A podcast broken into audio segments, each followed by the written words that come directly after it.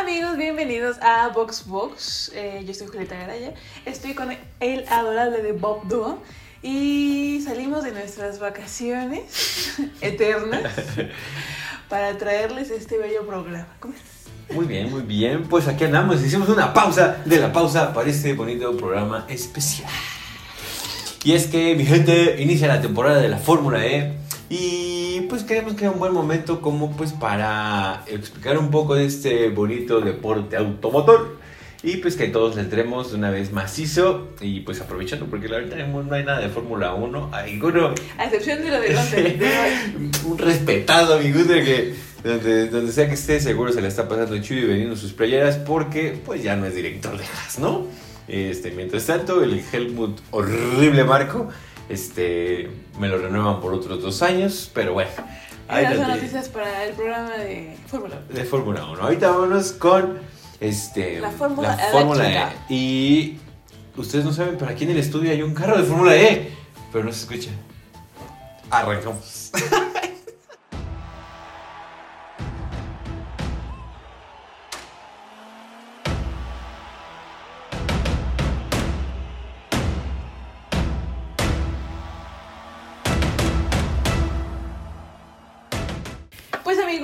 comentábamos, tenemos un programa un poquito diferente, el formato también va a ser un poquito diferente, sobre todo porque no hay eh, información en este canal acerca de esta Fórmula E, pero les vamos a traer una introducción para que sea tan fan como el caballero aquí presente.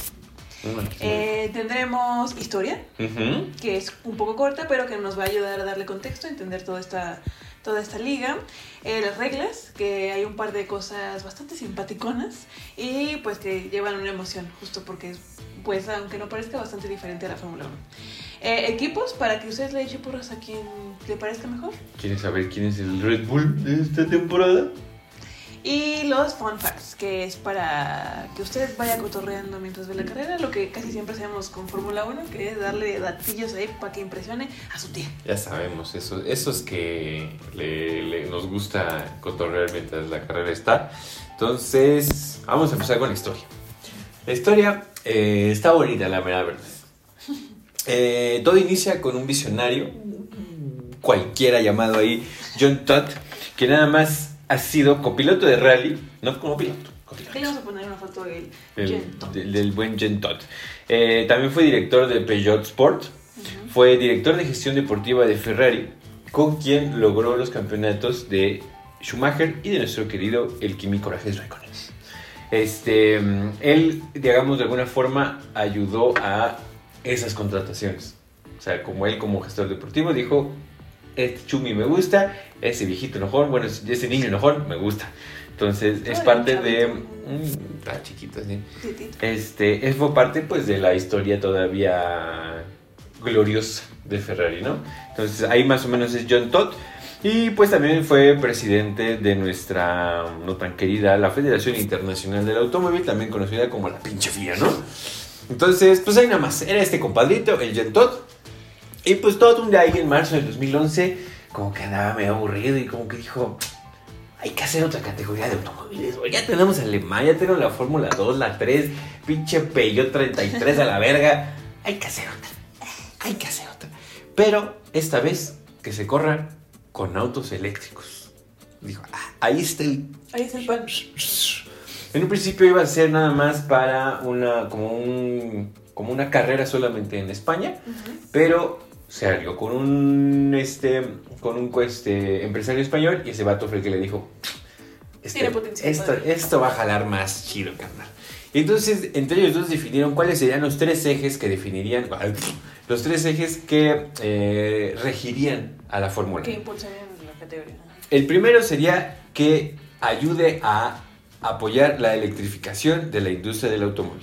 El segundo ayudar en la reducción de emisiones de dióxido de carbono. Muy importante. Es muy importante, esto es básicamente el medio de todo el asunto. Y que al deporte automotor se introduzcan los sistemas híbridos y eléctricos. Entonces, después de como tres años de estar ahí probando, eh, convenciendo un chingo de gente, buscando constructores que se animaran, buscando gente que quisiera desarrollar nueva tecnología, porque eso es bien importante también en esta, en esta Fórmula E Eh, pues el sueño se hizo realidad con la primera temporada que justamente en este año pues se cumplen 10 años. Ya 10 años. Ya 10 años de aquel lejano 2014 en que el 13 de septiembre se corrió la primera carrera en Beijing. Entonces, ojalá preparen Y algo. solo se escuchaba así como dijiste Beijing. Beijing. Así. Beijing. Así es. Entonces, ¿qué más, mi querida Julieta?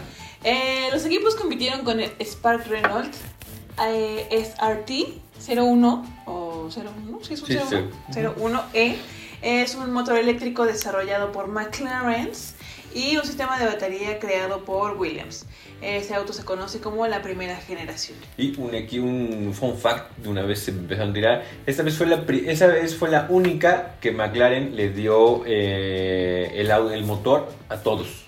Ah, ok, ok. O sea, porque empiezan todos con la, Sí, la base. la base que es el Spark Renault.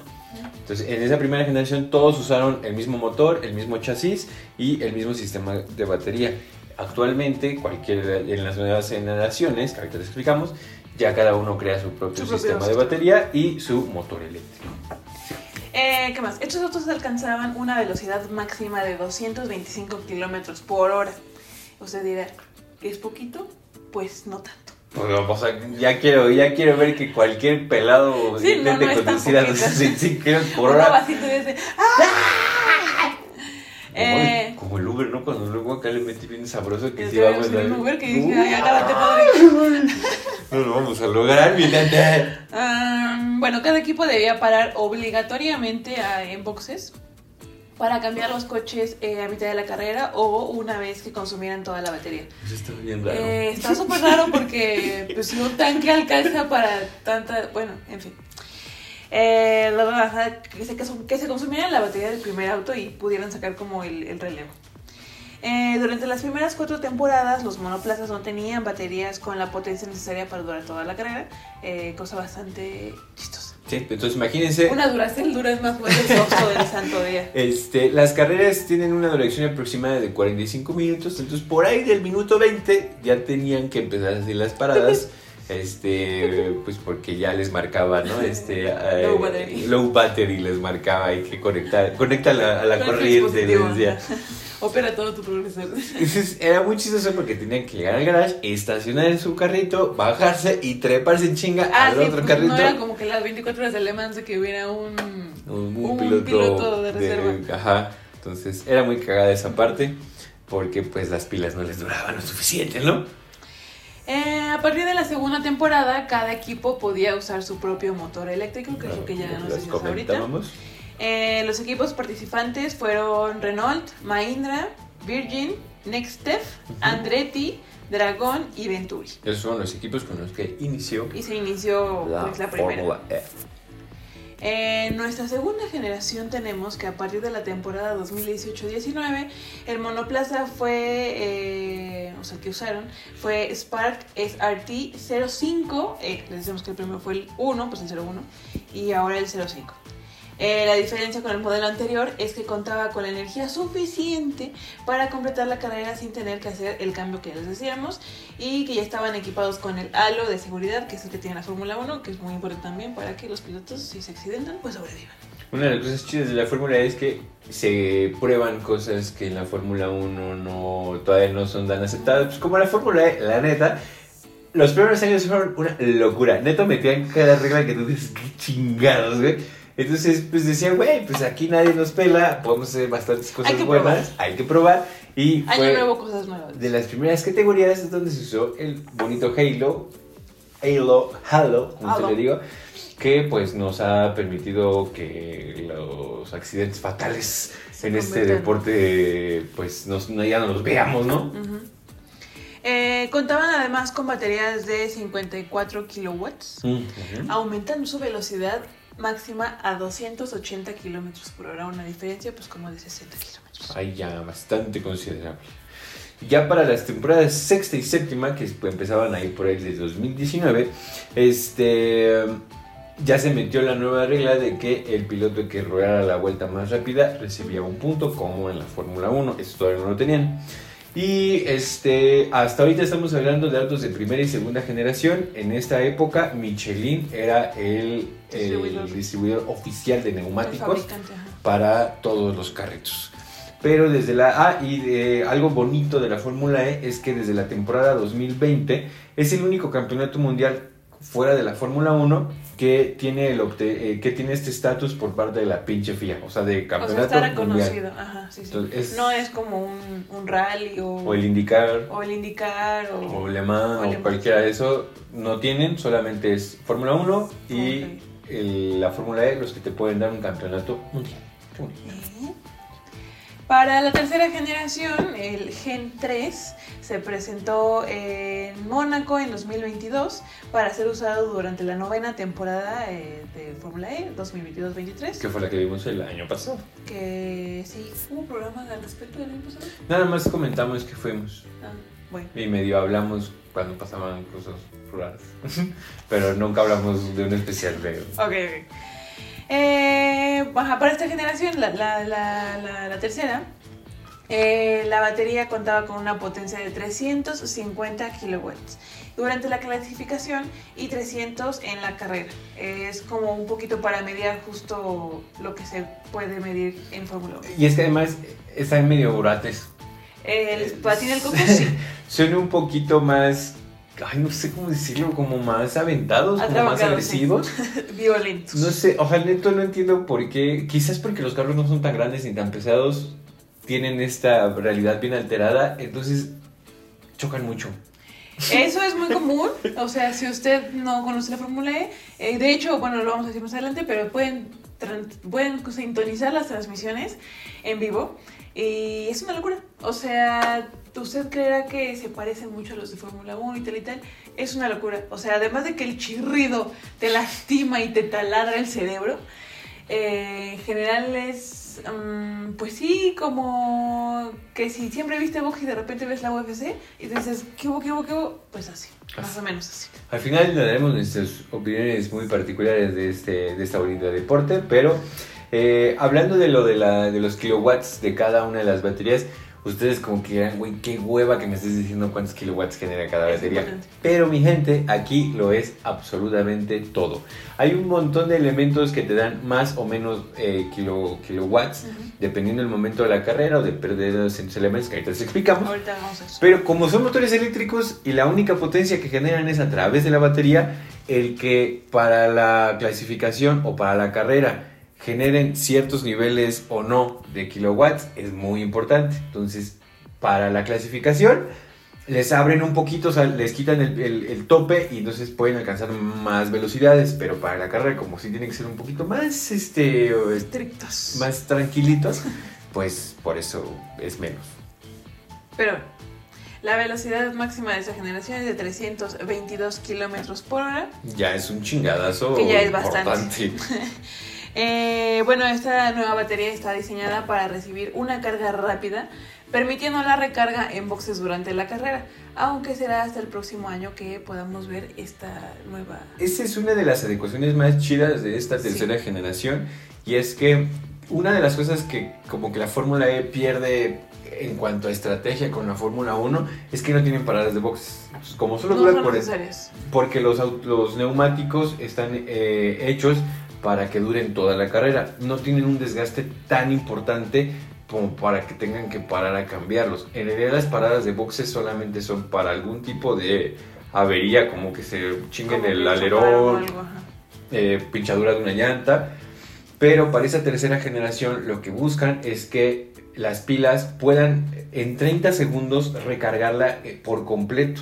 Entonces con esto que haces que activa como que le das otro aire a tu carrera porque otra cosa que influye mucho en la Fórmula E es que no puedes ir a, a- con el pedal al fondo toda la carrera ni desde el inicio porque se te acaba la batería y no llegas. Justo se relaciona, perdón, con la estrategia. O sea, es muy, muy diferente porque incluso, ya lo decías como el dato muy importante, las paradas de boxes son eternas en comparación a, Fórmula 1 que, puta, tres segundos ya va a estar de padre. Entonces, ajá, la estrategia tiene mucho que ver con la duración de la batería y en cómo la administras. Yo sé, por ejemplo, como ahorita como me acordé, el actual campeón, que ahorita hablamos de él, este, una de sus estrategias y la que todos dicen, oh, wow, es que él inicia casi todas las carreras lento, o sea, de que... Sí, pareciera que no va bien. No la va bien, entonces por, por, ahí de la mitad de la carrera va en octavo. Pero lo que hace, guarda la potencia de su batería para que al final, reájale mano, le mete todo y entonces él llega con mayor batería que sus contrincantes y entonces le puede meter más macizo y hacer una remontada de aquellas mientes. Sí, justo las, las estrategias, les decía, son muy, muy diferentes. Y esperemos que en esta temporada, en la 10, por ahí de la mitad dicen que quizá ya veamos esta parada en boxes ah, para que recarguen la, la, batería. Se estaba pensando que sería hasta la siguiente, pero parece que sí. Pero vamos a ver qué onda. En la décima miente. Eh, también para esta generación los neumáticos serán suministrados por Hankook eh, e incorporan biomateriales y caucho sostenible. Entonces la Fórmula E de verdaderamente dijo Net Zero por siempre, carnal. Sí, eh, bueno, ahorita hay, hay, ciertos datos importantes en ese aspecto, pero casi toda la tecnología es desarrollada justamente para ser sostenible. o para ser este, neutral en cuanto a sus generaciones de, dióxido. de, dióxido de carbono, lo cual está muy chido. Eh, el auto de nuevo se fue. ¿Qué? Fue. Se ¿Qué? El auto de nuevo. el nuevo auto se constituyó con la constitución de un chasis por parte de Spark Racing y Williams fue quien desarrolló la batería. Eh, que como le comentamos, en, ya a partir de la cuarta temporada, ya cada escudería hace su propio motor o puede comprárselo a alguien más, ya no tienen que usar el mismo. Pero eso, o sea, lo que todos comparten es el chasis de Spark Racing y la batería, que genera, que, que construyó Williams. A continuación le vamos a presentar las reglas. Eh, esto, esto, va a ser, esto va a ser chistoso. Esto es simpático. Eh, sea lo más open mind posible. Sí, es para que entendamos la... Para que si usted le dan ganas de verlo, es este fin de semana, el día 13. Si usted está dispuesto a, a verla, eh, se va a resistir probablemente como yo, probablemente. Pero... Eh, Según yo es como el americano. Si no tienes las reglas, se te hace un juego bien aburrido. Yo años no tenía las reglas de la NFL y no me pareció tan aburrido. Ah, Odio el soccer, me gusta el americano y... O el béisbol si quieres. Bueno, pero es mejor cuando entiendes qué chingados está pasando y por qué están ocurriendo las cosas que... El contextito el contextito, ¿no? Entonces, vámonos con eso. Actualmente corren 22 pilotos divididos en 11 equipos. Eh, cada circuito de donde se corre la temporada mide entre 1.9 y 3.4 kilómetros de longitud. Eh, aquí es como, igual que en la Fórmula 1, tienen que cumplir cierto número de kilómetros recorridos o cierto número de, digo, cierto tiempo recorrido en pista. Ahorita ah, eso. Este, es algo, algo chistoso con la Fórmula 1, es que la Fórmula 1 se está yendo a circuitos callejeros. Apenas. Que les, como que les está gustando mucho correr en la calle. La Fórmula E empezó en, la, en, circuitos callejeros, porque la idea era ver que la gente viera que los carros, carros eléctricos pueden estar en la calle, entonces como acercar a la gente a los carros eléctricos. Y ahora la Fórmula E se está acercando un poco más de regreso a los eh, circuitos tradicionales de, pistas de, Sí, de, autódromos. De autódromos. Entonces, algo chistoso. Simpático. Ah, ¿Qué más? Tenemos que a diferencia de la agenda de la Fórmula 1, las prácticas y la clasificación se corren prácticamente pues todo el mismo día. aquí traemos prisa. Eh, durante las prácticas los pilotos pueden usar sus baterías en carga completa, esto es 350 eh, kilowatts. O sea, no tenemos un fin de semana como, como la, Fórmula 1 que empieza desde el viernes y la carrera es el domingo. Aquí, vámonos. Nos vamos tendidos. Que también tiene mucho que ver con el rendimiento, ¿no? Porque un coche de Fórmula 1 pues es más de mantenimiento y este es como yo puedo correr todo el día. Eh, la clasificación dura aproximadamente una hora y el formato actual es que los pilotos se dividen en dos grupos según su posición en el campeonato. Eh, bueno, ah, a poner la cosa. ¿Dónde? Y es que, digamos, es como si fuera el hoy no circular. Si usted no es de México, investigue. Ah, bueno, sí, de Ciudad de México, además. es como si fuera el de Guanajuato, lo siento mucho. En la Ciudad de México. Este, algunos días no circulan los de impares y otros sí los pares. Tiene que ver también. Ok, no, X. Entonces, este. la acá de- No, es que también va a ser relación con que Entonces, contaminan más. De acuerdo a la posición en la que estén en el, ca- en el campeonato, hay números pares y hay números nones. Entonces, a partir de ahí se hacen dos grupos, los pares y los nones. Salvo la primera carrera, como en esta semana que se va a desarrollar el Gran Prix de la Ciudad de México, que arranca la temporada y entonces, Ajá. Ahí dices, Yo como sé ¿cómo en sé qué cuál- lugar voy. en qué lugar voy? Entonces, cada equipo tiene dos pilotos y entonces tiene que decidir quién va en qué grupo. Y es la única parte de la temporada en que sucede esto. Todo el resto de la temporada es Por grupos pares contra nones. Síguele, Julieta. Am, cada grupo tiene una sesión de 10 minutos para marcar la vuelta más rápida con las baterías al tope, que son 300 kilowatts. A tope son 350. Ah, sí, perdón, a 300. Em, de esa sesión avanzan los primeros cuatro de cada grupo a una sesión que le conocen como duelos, donde los pilotos se enfrentan uno contra uno con las baterías ahora sí al tope de 350 Ujú. kilowatts en rondas de cuartos de final, semifinal y final. O sea, a ellos les gusta hacerle hacerle eterno. O sea, digamos, tenemos dos grupos. Uno de 11 y el otro de 11 pares y nones. Ujú. Tienen 10 minutos para que el grupo Para de dar lo 11 mejor de haga lo que se le hinche el huevo y correr cuantas vueltas quiera y cuantas vueltas pueda. Lo más Entonces, arriba que queden es lo importante. A partir de ahí quedan 4 de cada grupo, entonces avanzan 8 y los 7 restantes de cada grupo a esta y se la quedaron y se la pelaron. Entonces, y esos güeyes ya nada más se van a acomodar de acuerdo al número eh, en el que salieron, o sea, de que 7, 8, 9 y eso. o sea. Entonces, los otros 8 se dividen en duelos, que son, eso es uno contra uno, en cuartos de final, semifinales y la gran final para ver quién se queda con la pole. Ujú. Entonces, así es como más o menos. Pues así dije. Ah, sí, ah, discúlpame. O sea, según yo se entendió. Eh, con relación al puntaje, pues los puntos eh, se otorgan de acuerdo al sistema estándar, lo que ya conocemos en Fórmula 1. En primer lugar 25, luego 18, 15, 12, bla, bla. Eh, la pole suma 3 puntos y la vuelta rápida igual suma un punto. Puntito.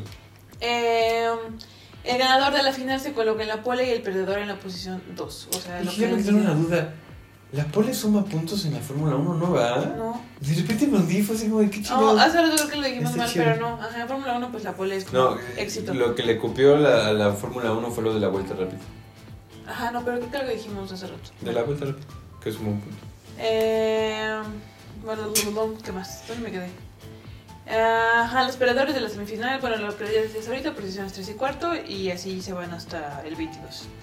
Eh, el resto de los pilotos se, se alinean a partir de la posición número 9, de acuerdo al grupo de pares o nones, y pues ya, ahora sí que a correr. Así a es darle. como salen, manos. Entonces ya una vez que empieza la carrera, que además es de las cosas también muy chistosas, más chistosas del mundo, porque sí tienes que estar muy al tiro. Porque en la tele, cuando se ve el semáforo, pues escuchas el tut, tut, tut, y entonces ya sabes que va a empezar. En la Fórmula E, si no alcanzas a ver el pinche semáforo, no te das cuenta de absolutamente nada y tú puedes estar comiendo en tus palomitas y de repente arrancan. Entonces ya de repente cuando se voltean, ya pinche madre, va a ser la verga esos güeyes. Y como arrancan muy rápido, o sea, la aceleración de 0 a 100 es estúpidamente rápida, pues te pierdes de mucha acción si no estás al pinche tiro, como ya nos ocurrió el año pasado. Y yo acá. Estabas tomando fotos. Sí. ¡Ya salieron! Pero bueno, como en otras categorías, este, pues hay, cierto, hay cierta distancia, como le decíamos antes, de que se tiene que cumplir eh, por cada vuelta y en toda la carrera. Además, algo que está súper chido, esta, esta regla neto me encanta. Por cada cuatro vueltas que se den mientras están ya sea en bandera amarilla o con coche de seguridad, Regalaron una casa, una beca. Este, 25 leches hasta San Luis Potosí por cada cuatro vueltas que den bajo bandera amarilla. Está increíble, la verdad es que sí. Pero no, este, por cada cuatro vueltas que se den bajo bandera amarilla se agrega una vuelta extra a la carrera. Lo cual estaría bien chido que la Fórmula 1 agarre uno, agarrara a, a sus reglas. Porque cuántas veces no hemos visto carreras que estamos bien emocionados por verlas y terminan siendo súper aburridas porque son pinches 15 vueltas cuando bajo bandera. Siento que porque el formato de Fórmula es más corto. Eh, y la Fórmula 1 tiene más chance como de... Como creo que en Japón de hace dos años, ¿no? Sí, De cuando que fue de ya... bye. Incluso hay una, hay una cláusula en la Fórmula 1 que hay un tiempo máximo de duración También. de la carrera. O sea, si después de dos horas no lo lograron, ya, ya no se corre, ya vamos a Sí, no, ya también. A dormir, padre. Entonces sí, pues son cosas distintas, pero en Chile sí está padre. Ah, ¿Qué más? Bueno, durante la carrera la batería está limitada a 300 kilowatts. Eh, ya lo adelantábamos hace ratito. Ujú. Eh, también les adelantábamos que las paradas en boxes no son tan necesarias, o sea, no es como Fórmula 1 que mínimo tienes que parar una vez. Aquí es si quieres y si no, también pues, no pasa nada. Y aquí viene Eh, otra cosa chistosa de la Fórmula E. El modo ataque o el extinto Fan Boost. así. Bueno, el Fan Boost lo hablaremos más, más adelante. Pero cuando se activa el, el modo ataque, Se prenden unos luces azules así arriba. está bien padre. Ahí Parece el- como un el- dinosaurio como con sus piquitos azules. La idea es que tanto los de adelante, el piloto de adelante como el de atrás, Se dé cuenta se de dé que cuenta. Entonces, viene. está bien chido porque van así parpadeando bien chingón cuando se están formando. Ay, me encanta la hueá. Eh, ¿Qué más? En la, en la quinta temporada Ah, sí. se introdujo el modo ataque, donde cada piloto recibe 35 kilowatts adicionales, que era lo que les decíamos. Eh, una vez que adquieren esta modalidad de modo ataque o el extinto fan boost, la batería se desbloquea con un 35, kilo, 35 kilowatts más de potencia que pues te ayudan a acelerarle más machín. Lo que me gusta de este es que para adquirir esos 35 kilowatts extra tienes que pasar por un área que está designada en la pista. En realidad es solo abrirte un poco más, o sea, en lugar de tomar la curva por dentro, la tomas por fuera, en unas tiras que incluso pues, ustedes pueden ver en la tele y toda la cosa. Eh, que estén como iluminadas todo el tiempo, como que son unos poquitos así, como Eh, cuando, cuando juegas en el Xbox o así, Mario y Kart. que se te pone como. No, como cuando. Ajá, bueno, igual. Eh, solo son como unas francas que van de un lado, entonces las tienes que tomar para poder tomar este esta, esta potencia extra. Y es como que los vas acumulando para que cuando tú digas "Ata- modo ataque activado y ya. El, el- el- tomar el modo ataque o el pasar para desbloquear el modo ataque también tiene que ver mucho con la estrategia de cada equipo y la, y la batería que tengan. Porque además es obligatorio pasar por los modos ataques. No es como que digas, güey, al chile mi carro va bien rápido y mejor yo me ahorro eh, tomar la curva por fuera. Porque además estas, estas áreas están fuera de la línea de carrera. O sea, están donde va la cuerda, ahí no, es fuera. Entonces generalmente al, al- al tomar el modo ataque pueden perder posiciones. Ujú. Porque si van, el, van muy pegadito el grupo y un cabrón se abre, evidentemente ese güey va a perder la posición, aunque más adelante la recupere, porque en ese momento él va a tener más, mayor velocidad en el motor. Sí, lo que les decía, eso tiene mucho que ver con el formato que es mucho más este ágil, o sea, no, no te puedes tomar 10 vueltas para rebasar al de enfrente porque se te acaba la carrera. Sí, no, O ya- sea, ti- tu estrategia tiene que ser muy rápida para que funcione y que tomar en cuenta que un güey no se atore, porque como que no dan bien la vuelta, creo que eso no lo pusimos en el guion, pero los coches como que no dan bien la vuelta. O sea, una vuelta en U no, la, no te la manejan. Entonces, eso luego hace que se bloqueen el paso y entonces hacen un desmadre atrás y así un güey que medio pudo ver así un huequito por donde pasaba y ya se voló 10 lugares de un güey que no pudo dar la vuelta bien y bloqueó y tal. Pueden ver el taponazo que hizo en Australia el año pasado. Así pasa. Muy increíble. Pero bueno, eh, esto del modo ataque era de otra forma en otras temporadas, que lo vamos a explicar en los fun, fun facts porque está muy cagado. Pero a partir de la temporada pasada, como para hacerlo un poquito más parejo y más, este, pues con mayor reglamento, que, que este- que la regla estuviera más clara, eh, tienen cuatro minutos de la batería con ese, esos 35 kilowatts este, extras. Entonces, esos cuatro minutos se tienen que utilizar en dos periodos. Esos dos periodos tú los determinas eh, tú y tu equipo. Entonces, pueden ser dos periodos de dos minutos, Ujú. que digas, güey, equilibradón, o tres minutos y un minuto, digamos que dices, güey, quiero remontar y necesito dar pinches cuatro vueltas cabronas. Entonces, activas los tres minutos después del modo ataque y entonces ya tienes como cuatro vueltas para meterle sabroso y escalar tantas posiciones como puedas y ya nada más al final, ese último minuto, este, lo puedes eh, activar ya como para el final de la carrera. Ojito aquí, no es necesario que se activen los cuatro minutos. Lo que sí es necesario es que activen dos veces el modo ataque. Sí, dos tandas, pero O sea, lo- pueden ser dos de un minuto. Dos del minuto, porque al final si te sobra, pero lo activaste dos veces, no pasa nada. O sea, depende de la Pero estrategia si- de cada equipo. Te sobra porque solo lo ocupaste una vez, ahí así. Ahí sí ya te la un mamaste. Entonces, los dos periodos son obligatorios, pero no el tiempo completo. Y ahora sí, vamos a conocer a los equipos y a sus pilotos, que vamos a, a ubicar a algunos. Ajá, seguro alguno le sonará. Eh, para que pues, sí, se sepan los nombres y que puedan medio ubicar a alguien que les guste, yo los empecé a ubicar por colores.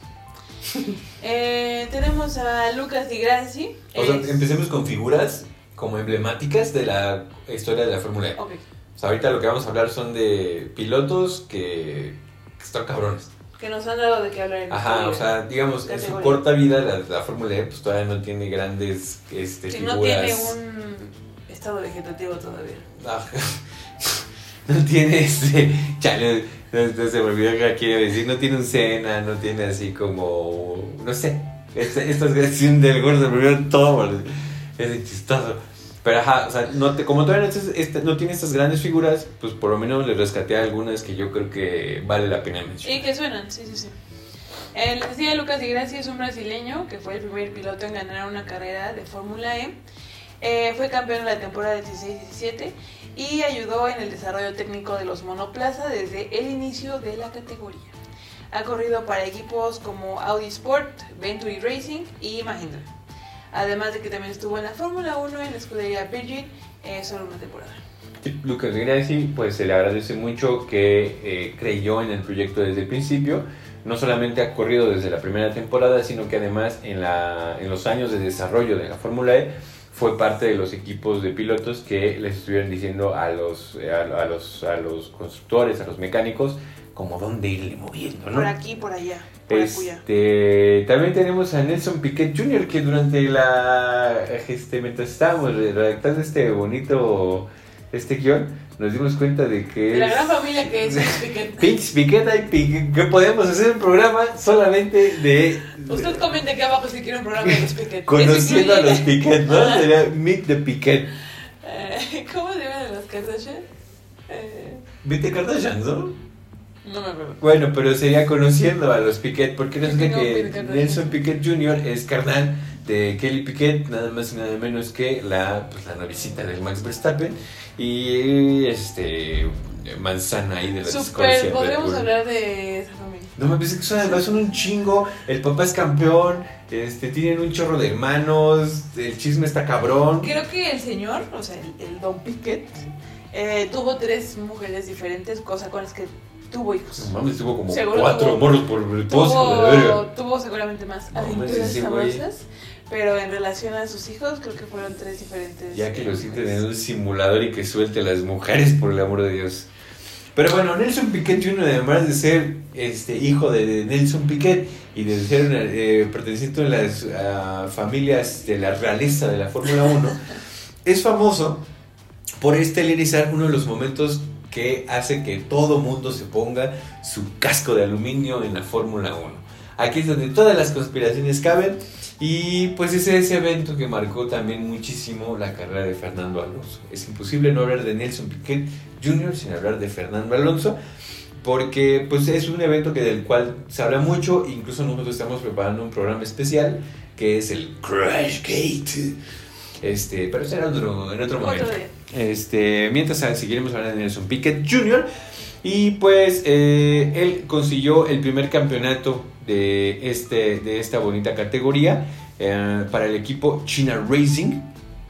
Y China Racing. estuvo bien loquísimo porque ganó el campeonato por apenas un puntito en la última, en la última carrera de la temporada. Eh, se mantuvo en la categoría ah, desde 2004 a 2019 y eh, los equipos... en los- 2014, 2013. ¿Qué dije? 4. Uh, se inventaba la Fórmula E, mi gente. Entonces, 2014-2019 y pasó por los equipos de China Racing, China Nextep, que cual yo siempre lo confundo con Nextel. Sería increíble que Nextel tuviera un equipo de Fórmula su E. regreso al mercado con un equipo de Fórmula E. Este, y Jaguar. Y Jaguars. Hasta ahí con Nelson Piquet Jr. También tenemos a Antonio Félix da Costa, o como lo conocemos los amigos, Antonio María de Melo Breider Félix da Costa. ¡Ah, mi gente! Este contemporáneo de Richardo y Botitas Vaqueras, corrió desde la primera temporada de Fórmula E con Team Aguri, Aguri, no sé. Después pasó al equipo Andretti desde 2019. Hecho, hecho. Eh, cuando pasó a DS Techita. Techita y se mantuvo por tres años logrando el campeonato de pilotos y el de constructores.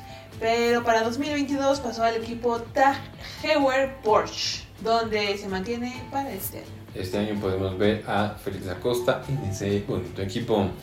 Un señorazo se nos viene. No. Señorita. Es que es titito. El titito. Nick de Brie. ¿Ustedes recuerdan a Nick de Brie? Claro que sí, señores. Él seguramente es el, o sea, la persona de menor edad con más deudas. Con más deudas y con cara de más señor en toda la historia de la humanidad. Pero señorita. El también conocido Niñor de Alfa Tauri, eh, insignia del meme Bebe Chamba. Antes de que lo conociéramos pelear contra su sombra en la Fórmula 1, fue un excelente piloto de la Fórmula 1. La verdad es que sí fue bien buen hijo de la Usted verdad. me gustaría decir, se está murando de este señor. Sí, tititito. No. La verdad es que era muy bueno. Sí, era muy bueno. Mi Nick Debris era tan bueno que se quedó en la Fórmula 1. Le Y es que potencial, pero no el suficiente. entró a la categoría en 2019 de mano del equipo Mercedes EQ y ganó el campeonato a la temporada siguiente para el mismo equipo. De- desde 2019 hasta 2022 estuvo con Mercedes, pero en 2022 dejaría la Fórmula E para probar suerte en Alfa Tauri, pues donde ya sabemos ¿Cómo te junto? qué pasó, ¿no? Pero no todo es gracia para el niño bien vestido, eh, porque Niño el niño del Harvard, eh, porque este año regresa a la Fórmula E y regresa con Mahindra, que es uno de estos bonitos equipos que ha estado toda la, toda la vida en Fórmula E. Entonces nos va a dar mucho gusto poder ver a Nick DeVry, porque cuando fuimos al Gran Premio de la Ciudad de México, uno de los que no pudimos ver, entonces eh, pues ahí va a estar, ¿no? Entonces va a estar chido. Eh, Jake Dennis debutó con BMW eh, Andretti en el 2020 y es quizá uno de los rookies más rifados en la historia, pues casi logra ser campeón en su primera temporada. No mames, ¿quién putas has hecho eso? O sea, ni... Nick DeVries, no. Nick de ¿Sabes quién no? Nick, Nick de.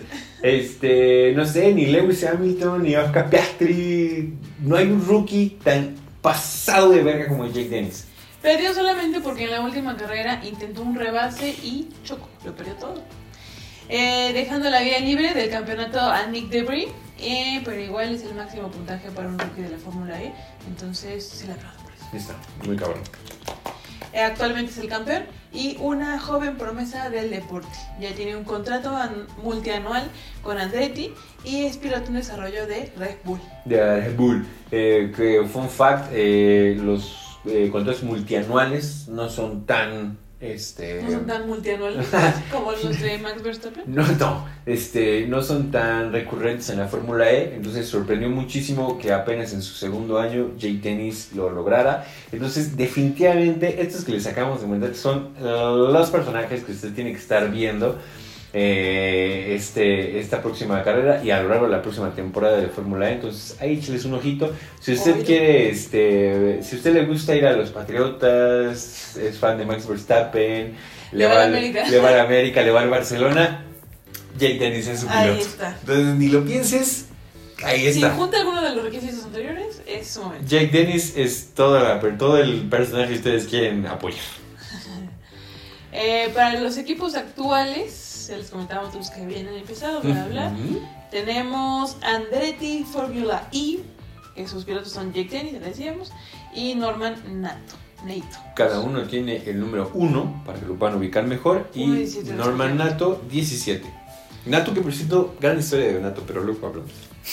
Eh, DS, DS Penske, eh, bautizados por mí, como los villanos, eh, los va a distinguir porque tienen un color negro con dorado, inconfundible. Se ven muy rojados en la pista. Yo Son- les voy a ellos por el color. Si ganan o pierden, no me interesa, yo los quiero por eso. Además, los pilotos sí tienen nombres de villanos.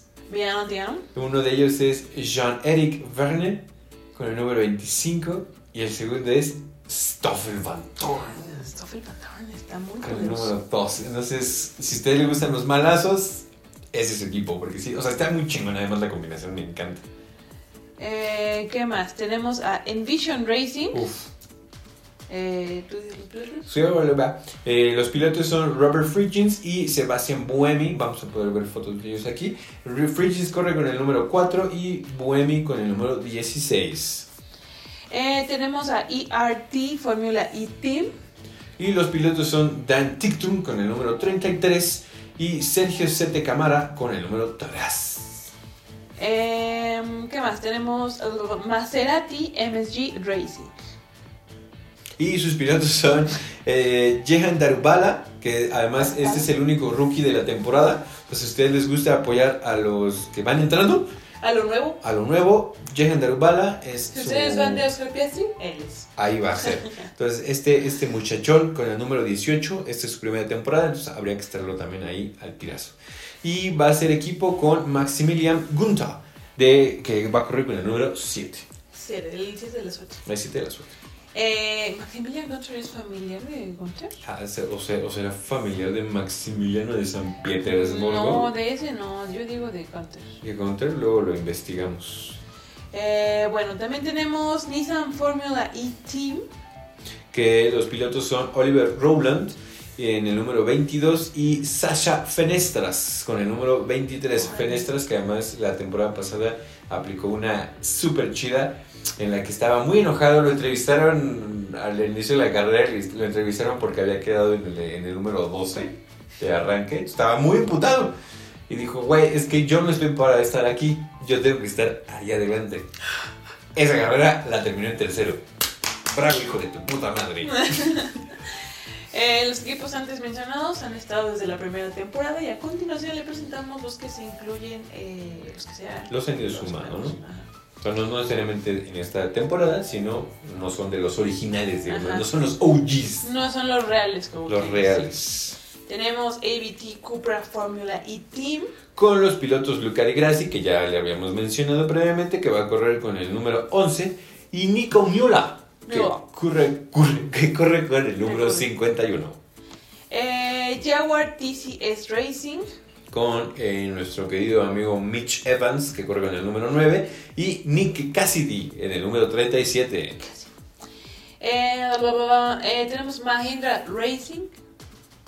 Ajá, eh, que corren con Eduardo Mortara, el número en el ¿Mortala? número ¿Es Mortara, mortal? Mortara, en el número 48 y nuestro amado niño, el Nick Debris con el número 21. Eh, tenemos, ¿es Neon o Neon? Neon. Neon McLaren Formula E. Oh, obviamente, obviamente ustedes, mi gente, no saben, no, ni siquiera tengo que aclarar a quién le voy en la Fórmula E, porque además, desde hace un par de añitos se incorporó McLaren a la Fórmula E y mi corazoncito reventó de alegría, porque ya de por sí iba, pero cuando entró McLaren, ¡buah! Porque además el mismo profe de Fórmula 1. Ah, el profe de Zach acá. Brown viene de la Ciudad de Zach Brown México. viene dos veces al año al, Sí. al, al, ¿qué? Al, al palacio, al autódromo. Al autódromo viene dos veces al año, este, a ver qué onda. Este, ahí por ahí voy, a buscar mis fotos de cuando fui al garaje de McLaren en la Fórmula 1. Los voy a buscar y a ver si los encontramos y los ponemos ahí. Pero mientras, eh, conozcan, sepan que Jack Hughes es el piloto número 5 de McLaren y Sam Bird, el pájaro que eh, este es su primer este, año con McLaren. eh, lo cual hacen ya una muy bonita dupla de británicos para un equipo británico Y por último, Tag Heuer Porsche Formula E. con Pascal Verlaine en el número 94 y Antonio Feliz de Acosta en el número 13. Feliz. Entonces, ahí ya tienen la parrilla de todos los pilotos y equipos a los cuales ir. Usted ya sabe que el equipo de Julieta son los Villano Antiano, también conocidos como 10 10 Penske. Y pues obviamente pues, yo le voy a McLaren. Y entonces díganos, ahí díganos ustedes en los comentarios a quién va a apoyar, a qué piloto va a apoyar, a qué escudería va a apoyar. Tiene su gallo. O de plano, ¿usted qué, qué, qué opina? ¿Quién tiene cara de que va a perder? Eh, ahora nos vamos con los fun facts. Ya para Ay, hacerla más tendida. Esta es la parte más chistosa de todo este pedo. Eh, A esto ya lo habíamos hablado. Ah. Lo del ataque. Ah, no, bueno, ya habíamos hablado del attack charge. Ujú, De cómo hay que Ese las... es el attack mode. No habíamos hablado entonces del attack charge.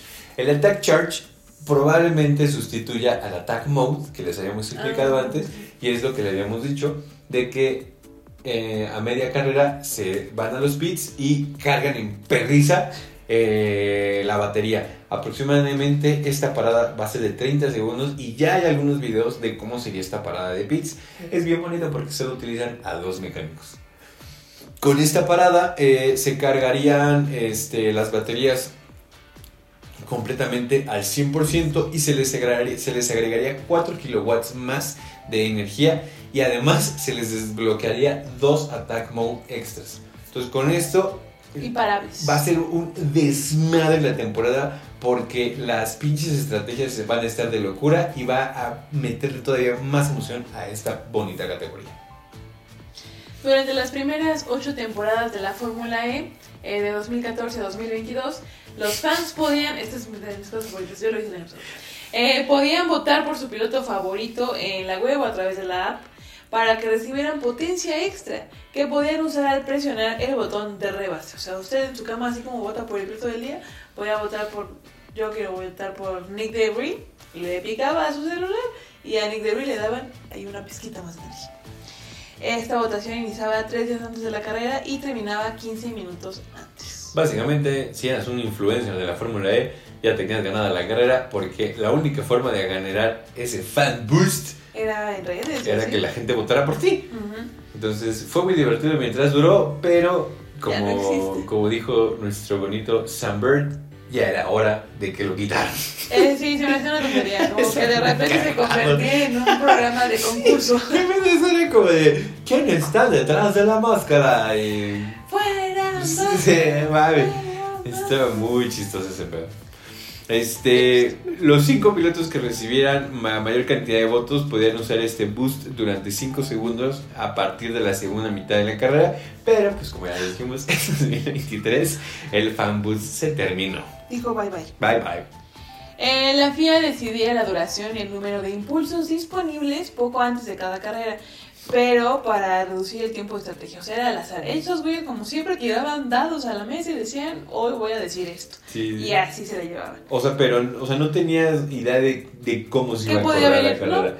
O sea, podía Era ser una carrera de media hora con tres este, este. Ajá. O pinches ve, una hora con 17 fan boost. Siento que había un dado de tiempo y un dado de fanboost y órale, vámonos. Y la fea de que chingue su madre, a ver qué pasa. Ajá. Entonces, así decían, y según ellos, que para que las estrategias fueran creadas casi al momento y meterles ahí una jiribilla, un chuflador ahí al. Siento que es justo con relación al, al formato que es más corto, pero no sé. Bueno, mi dato favorito de este Fun Facts es que en abril del 2020, Envision Vision, Envision, Envision Virgin Racing. se asoció con Jealous Marbles Runs para crear la Marbula E. Vamos a ver imágenes de la Marbula aquí. Entonces, ¿qué era la Marbula E? Era una parodia de la Fórmula E donde los pilotos eran suplidos por canicas y se usaban pistas basadas en las pistas reales de esa temporada de Fórmula E. Eh, esta es la cosa más hermosa del mundo porque pu- puedes pasar neto horas viendo carreras de canicas. Puedes pasar tú viendo Yo pasé horas de mi vida viendo carreras de canicas y estaba súper chido porque los, los equipos reales tenían su, su, Su su, canica y los colores coincidían con los de, las, los de los equipos. Entonces era hermoso. Bueno, y el comentarista de las carreras reales comentaba también las carreras de canicas. mi querido Jack Nichols. Y pues nada, esta, este, esta, este chistezazo de mercadotecnia ha alcanzado más de 10 millones de vistas en los... en de los-. Sí, son mames, pero durísimo, 200 mil solamente yo. Entonces, si también quieres entrarle a la Fórmula E y nomás quieres pasar el tiempo, entrarle a la Marbula E y te vas a clavar porque además hay un chorro de cosas de que se pueden hacer con canicas, más allá de Sí, champú. Última vuelta, mi querida Julieta. Ya hablamos de historia, de pilotos, lo chido de, la historia, de, de las reglas raras, este, cosas bonitas. Dinos, ¿qué es lo que te gusta de eh, En general, eh, pocas cosas. Eh, me gusta que sea más rápida. O sea, sí, el formato corto me gusta mucho. Es como un sprint, pero Chase. y me gusta que eh, sean super net zero. Eso es de mis cosas favoritas. Que si bien la Fórmula 1 va encaminada hasta 2030, sí. Eh, pues la Fórmula E dijo, aquí está lo innovador. Y que en un punto se, se cree que van a converger estas dos este, categorías. Pero pues mientras están por separado, me gusta que sean súper, súper Y en general todo el evento es muy, muy ecológico, muy, sostenible, muy todo, muy lindo. Sí, Entonces me gusta mucho. Si quieren conocer más al respecto sobre qué tanto hace la Fórmula E para reducir su huella de carbono o ser neutrales en cuanto a su producción de carbono, eh, visiten su página porque tienen un chorro de cosas para las llantas, para los viajes del personal. Eh, quieren hacerlo más, este, o sea, sacarlo más de cada viaje. O sea, que no viajen 40 cabrones y pueden viajar nomás 10. Está cool. Entonces, tienen bastantes cositas chidas. Sí, piensan como en todo, no solo en el combustible, por ejemplo. Entonces, eso me gusta. Que todas las áreas que pueden eh, mejorizar las están, las están haciendo. Y si usted vive en México, puede ver casi todo, bueno, más bien todas las carreras las puede ver a través de YouTube. No, no vamos a decir el canal. No, en el, sitio. En Fórmula E, pues que creo que ya no, pero en México alguien ya. Ah, bueno, bueno, se le busca. A él ya tiene los derechos, entonces, pero la pasan en YouTube, o sea, real busca Fórmula E live y la puede ver, o sea, es la transmisión oficial, no hay pedo. En lo que ves la Fórmula 1, para que no extrañe. Para que no extrañe. Y pues a mí me gusta mucho el sonido de los motores, es, es estúpidamente silencioso, pero ese como silbidito que generan... ¿Que te taladra el cerebro? Es que según yo lo que escuchamos es como corta el, el aire, pues. Sí, sí, sí, o sea, vaya, como realmente no es un motor como el de Fórmula 1 que hace un pinche eh, pues sí, que es un poco lo que a mí no me encanta. O sea, para mí como que mucha de la pasión de la Fórmula 1 está en los motores. Y que estos güeyes nada más estén chiflando es como, wow. Pero pues tiene sus ventajas, ¿no? Y como bien lo decía Julieta, oye, una de las cosas que yo siempre he creído es que la Fórmula E y la Fórmula 1 eh, en algún punto se van a fusionar, porque para allá va el desarrollo de la Fórmula E y para allá va el desarrollo de la Fórmula 1 entonces, estas dos categorías eventualmente terminarán siendo una con motores eléctricos hechos la chingada. Entonces, si usted extraña el V8, lo sentimos, señor, el V8 ya no se puede utilizar, ya ni pedo. es ilegal, ¿no? pues no, es legal, pero ya entre en el reglamento de la FIA, pues ya no, ya no, ya no ah, está permitido, pues. Entonces, eh, ni pedo, ahora el pedo es el eléctrico y pues la Fórmula E le está metiendo más caché a la Fórmula 1. Y si usted quiere, vive en la Ciudad de México y quiere ser parte de este bonito deporte, pues puede ir al inicio de la temporada al Autódromo Hermanos Rodríguez. Que no es este, promoción, pero vi que ya hay últimos boletos, entonces tiene los días y las horas contadas para adquirir sus boletos. No están nada caros. Y si usted está viendo esto el jueves, seguro es por uno. Entonces, vaya. Tiene con queso. Y bueno, vámonos con los horarios. Chinga loca, porque este programa ya duró dos días. Eh, las prácticas libres, que es el viernes 12 de enero, el único día que no es el sábado, que tenemos algo en el programa. Entonces, a las 4 con 25 minutos del día viernes 12 de enero, a se las va, 4 de la tarde. 4 de la tarde. Se va a desarrollar la, las prácticas libres número 1.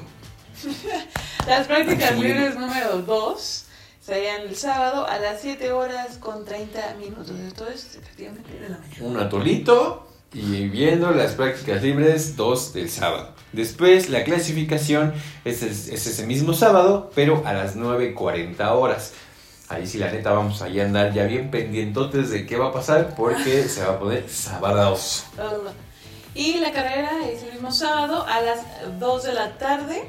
Eh, todo esto se hace en el Autódromo Hermanos Rodríguez. Es una versión corta, ya les decíamos, de la que usa la Fórmula 1 entonces, pues en el mismo lugar, solo que Va a ver usted una mancha por acá y van a pasar por manchas. Sí, lo que, o sea, de la recta principal no llega hasta lo que sería la zona naranja del. Foro Sol, sino apenas termina en el Grand Stand, eh, da vuelta a la derecha y empieza la loquera y pues prácticamente O sea, ya no van a llegar hasta donde Checo no llegó. no llegó. Entonces cortan y eh, cortan prácticamente la mitad de la pista del, del Foro Sol y digo, la, la- la completa para entrar eh, con un par de curvas a lo que es la, la curvita del Foro Sol. chido. Y pues ahí vamos a andar, vamos a traerles un par de imágenes, un videíto extra. Estén ahí pendientes del TikTok, de Instagram, de pues todo. Y vamos a andar de fanáticas a ver si podemos conocer a Nick de Sí, Nick de